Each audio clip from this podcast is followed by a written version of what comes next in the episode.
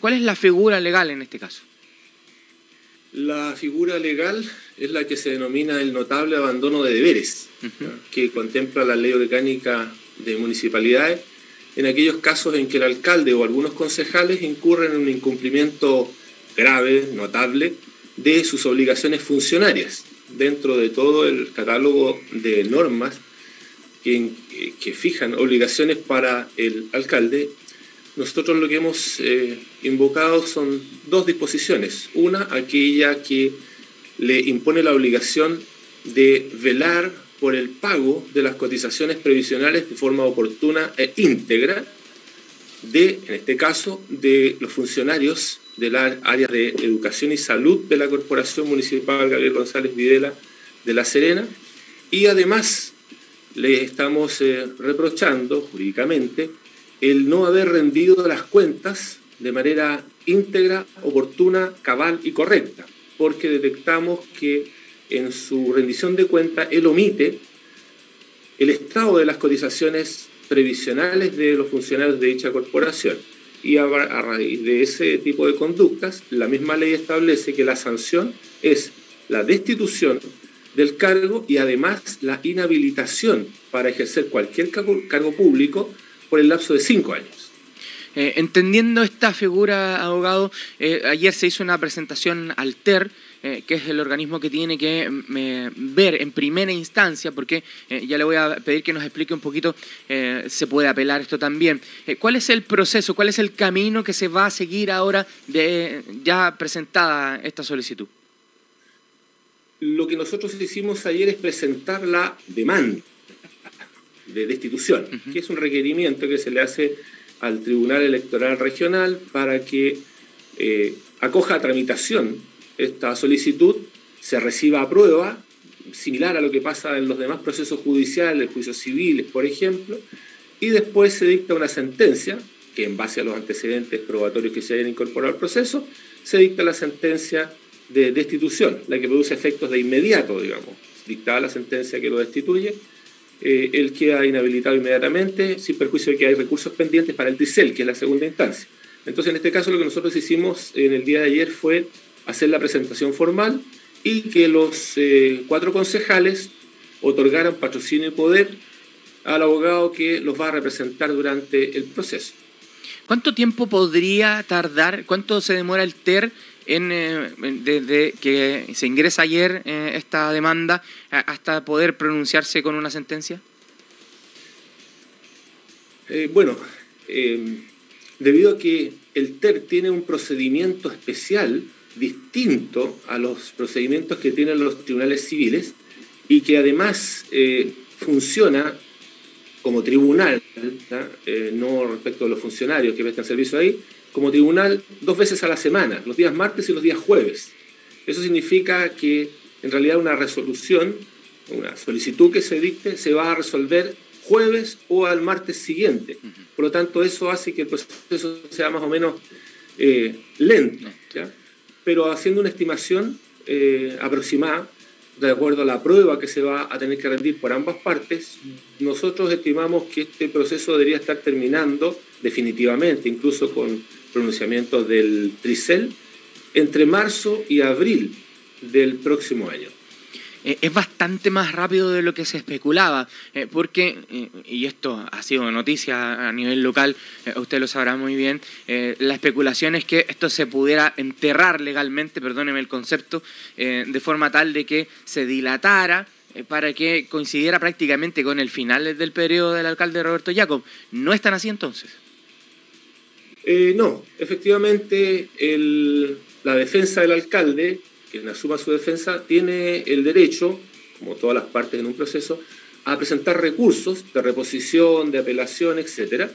Y en este caso los recursos que se presentan suspenden el procedimiento, mientras el TRICEL se pronuncia sobre el fondo del recurso o de la solicitud que se haya eh, formulado. Pero a pesar de las dilaciones ¿ya? a que puedan apostar con la finalidad de dilatar este proceso, ello no impide que el tribunal dicte la sentencia a pesar de que pudiera eh, estar terminando el proceso eh, de, eleccionario, porque las sanciones son dos, la inhabilitación y además la prohibición de ejercer cargos públicos, que fue lo que nos pasó en Viña del Mar debido a la eh, pandemia. ¿ya? Nosotros empezamos ese juicio el año 2019 y lo terminamos recién el año 2021. ¿ya? Estuvimos dos años, pero fue por esas razones. Y en este caso a la alcaldesa de Viña del Mar se le impuso la sanción de inhabilitación por cinco años para ejercer cargos públicos. Y además, bueno, perdió el cargo de concejal a que, en que había sido electa. Por lo tanto, la sanción efectivamente eh, se puede aplicar independientemente del estado en que se encuentre el alcalde. Porque aquí lo que se pretende, y hay que dejarlo bien claro, no es una jugada de carácter político. No se pretende evitar que el alcalde pueda repostularse, ya no puede, pero si pudiera repostularse, ¿no es cierto? Eh, que siga ejerciendo eh, la función dentro de la... No, no, no. Aquí lo que se trata es que los concejales están ejerciendo un deber, una obligación que a ellos les impone la ley, que es la fiscalización. Entonces aquí lo que se pretende es que él se pronuncie sobre la conducta del alcalde de La Serena y aplique las sanciones que correspondan, independientemente si es o no alcalde en ese momento. Eh, alcalde, perdón, abogado, estamos conversando con... todavía no, me dice Ricardo Sacán. Eh, ¿Qué pasa si eh, se dicta sentencia? la, la, otra parte tiene la posibilidad de apelar, buscar otro organismo para o eso se cierra ahí? Las dos partes tenemos derecho a recurrir de apelación a la sentencia que dicte el TER y esa apelación eh, se remite al TRICEL, al Tribunal Calificador de Elecciones de Santiago, que es el que actúa como segunda instancia, una especie de corte de apelaciones. Perfecto. Pero la particularidad es que a diferencia de los procesos civiles, en que se dicta una sentencia de primera instancia, pero no produce generalmente efectos inmediatos, sino que los efectos de las sentencias civiles se producen después que se han agotado los recursos procesales, es decir, que lo ha conocido la Corte de Apelaciones y eventualmente la Corte Suprema. Pero en este caso, la ley, a diferencia del procedimiento ordinario que existe, señala que dictada la sentencia definitiva, esta produce efectos de inmediato. Es decir, ah. él queda destituido desde el momento de la sentencia, independiente de los recursos que se puedan deducir ante el TRICEL. interesante. ¿eh? Perfecto. Entonces, eh, cuando el TER eh, emita sentencia, eh, sea cual sea esta sentencia que emita, va a ser con efecto inmediato, más allá de que después la defensa del alcalde Jacob tenga el derecho de poder presentar cualquier apelación.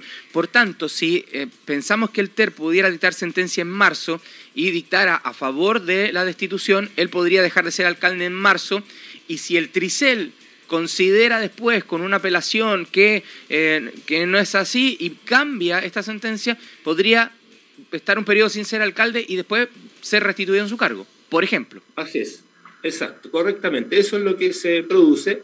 Él es restituido al cargo y se le aplicarían las sanciones que el tricel determinara, ¿ya? que podrían ser las multas, las suspensiones del cargo por un determinado lapso, ¿ya? podría modificar la, la sanción, pero él tendría que ser restituido al cargo. Y en el caso que ya no lo sea, en ese momento, porque no postuló a la, a la reelección, etcétera, ya no es alcalde, ya no podría tampoco reincorporarse porque su periodo habría, se habría extinguido. Correcto. Eh, abogado, eh, esta, eh, em, esta demanda podría ir aparejada con procesos civiles o penales, se podrían llevar en paralelo, afectaría a esta demanda que se levantara un proceso civil o penal en paralelo por razones similares? Bueno, Dentro de las normas que regulan eh, las obligaciones que debió haber cumplido el alcalde, se encuentra una que es el delito de apropiación indebida, que se configura cuando el alcalde paga las remuneraciones a los trabajadores, le descuenta las cotizaciones previsionales y no las entera en las instituciones administradoras. Bien, como eso fue detectado por la Contraloría eh, Regional, respecto a los funcionarios de la corporación, remitió este informe a la Fiscalía Local de La Serena para que inicie un procedimiento penal por el delito de apropiaciones indebidas de las cotizaciones previsionales de esos trabajadores. Y además existen procesos laborales ante el juzgado de cobranza de La Serena, en donde se está intentando el cobro forzado de la deuda previsional que mantiene el alcalde. ¿ya? Y respecto de acciones civiles, podría alguna persona que se sintiera afectada con esto, eh, que sufriera algún perjuicio, por ejemplo, el no pagar las eh, cotizaciones de salud puede significar, implicar que un trabajador eh, no puede hacer uso de los subsidios de incapacidad laboral y si no tiene los recursos podría sufrir lesiones graves, incluso el fallecimiento, y eso podría atribuirse a una responsabilidad de carácter civil de la corporación o de sus administradores. Eso extendiendo en todo caso los efectos que podría tener este hecho. Abogado, em, en términos de, una de las consecuencias tiene que ver con la inhabilitación por cinco años. Esto es inhabilitarlo para ejercer el, el cargo de alcalde o de concejal o de diputado, porque tenemos algunos casos en la zona que han quedado inhabilitados, por ejemplo, para eh, postularse como alcalde, pero han terminado siendo y postulando a otros, eh, terminando siendo parlamentario. Eh, ¿Qué involucra esta inhabilitación por cinco años? No, es la inhabilitación para ejercer cualquier cargo o función pública. La ley no hace distinciones, simplemente dice que asumiendo una función pública, tiene que ser eh, removido ese cargo o no puede postular efectivamente a un cargo público. Bien. Eh, abogado, eh, le quiero quitar un minuto más nada más, porque usted recién hacía mención al caso de Viña del Mar, y quiero que quienes nos, están escuchando ahora sepan también que usted fue parte de aquella, aquella demanda también en que finalmente se inhabilita a la ex alcaldesa de Viña del Mar, Virginia Reginato. usted ya ha llevado casos similares. Eh, sí, sí. Yo participé en el proceso eh, de destitución junto al colega Andrés Silva eh, y ahí representamos a cuatro concejales, ¿ya? Que fueron don Sandro Puebla, doña Marcela Varas, doña Laura Yanichi y otro concejal que no recuerdo el nombre en este momento, pero eran cuatro y efectivamente eh, representamos a, ellos para la destitución de la alcaldesa Regina. Eh, en este caso, acá en La Serena también son cuatro los concejales. Eh, ¿Se pueden sumar más concejales? ¿Ayuda? ¿Cambia la figura que sean más o menos? ¿O en el fondo basta con estos cuatro? Lo que pasa es que la ley exige un porcentaje mínimo de concejales, exige un tercio de concejales. Correcto.